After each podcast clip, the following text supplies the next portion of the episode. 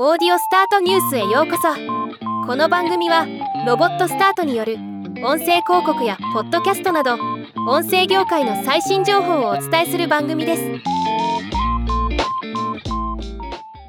米国アルファエクスプロレーションの音声 SNS アプリケーションクラブハウスがリニューアルを発表しました。よりメッセージングアプリに近づけるために進化しつつ他のメッセージングアプリよりもソーシャルでクラブハウスっぽさがあるように設計しているといいます。今回はこのニュースを紹介します。クラブハウスの目標はあまり友達がいない場合でも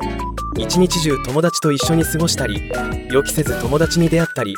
既存の友達グループを通じて新しい友達と知り合ったりすることを100倍簡単にすることだそうです。今回この目標に向けてリニューアルしたとのことで具体的に変わった点を見ていきましょう。チャット機能の追加。今回のリニューアルの目玉はチャットと呼ばれる新しいチャット機能の追加です。お気に入りの人々との音声のみのグループチャットが可能になる機能で既存のクラブハウスのルーム機能に似ていますが非同期で行われるため自分の好きな時間に立ち寄ってチャット可能な点が最大の特徴になっています。常にクラブハウスに友達がいるわけでもないためリアルタイムではないやり取りはなかなか面白い考え方だと思います。なお既存のルーム機能は引き続き使用できます。グループテキストメッセージ機能の追加。ボイスメモ。ボイスノートをグループでより使いやすくする機能です。テキストのやり取りよりも優れている点として音声入力なのでスピーディーにメッセージを残せる。音声は自動的に文字起こしされ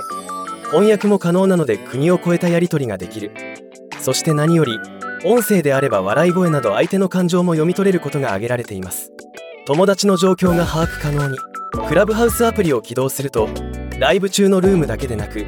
オンラインの友達も表示されるようになります。これにより実生活と同じように友達とやり取りできるようになるとのこと。カフェに行ったら友達がいたので立ち話するようなイメージです。フォローモデルからフレンドモデルに移行。また今回方針が変わったのがフォローという概念をフレンドという概念に変更したことです。フォローは一方的な関係でしたが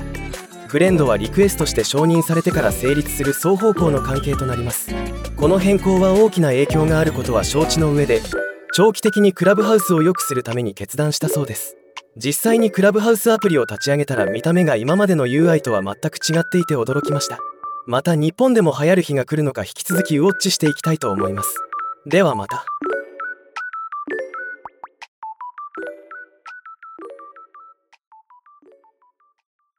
今回のニュースは以上です。もっと詳しい情報を知りたい場合「オーディオスタートニュース」で検索してみてください。ではまたお会いしましょう。